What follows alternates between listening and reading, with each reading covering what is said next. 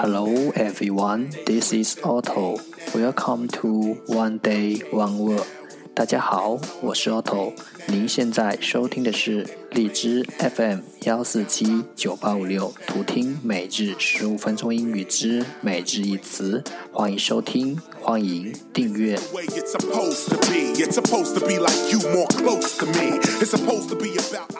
微信公众号 Otto Everyday O T T O E V E R Y D A Y，请添加，让学习英语融入生活，在途中遇见未知的自己。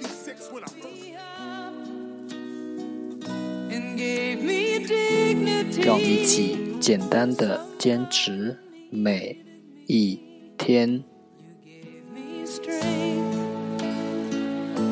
Day 323. Today's word is 今天的单词是 These missiles can hit targets thousands of kilometers away. 这些导弹能从几千公里以外击中目标。 Let's take a look at its example. 让我们看看它的例子。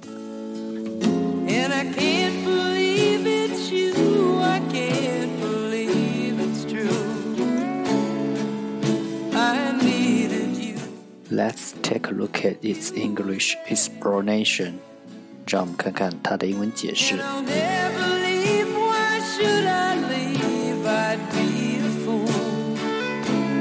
These missiles can hit targets thousands of kilometers away.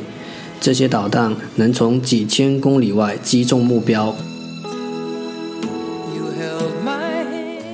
Let's take a look at its example again. 让我们再看看它的例子。A rocket that explodes when it hits a distant target. 火箭爆炸。 a rocket that is broad，当它击打一个远程的目标；when it hits a distant target，火箭爆炸当它击打一个远程的目标。These missiles can hit targets thousands of kilometers away。这些导弹能从几千里外击中目标。Missile Missile 名词，导弹。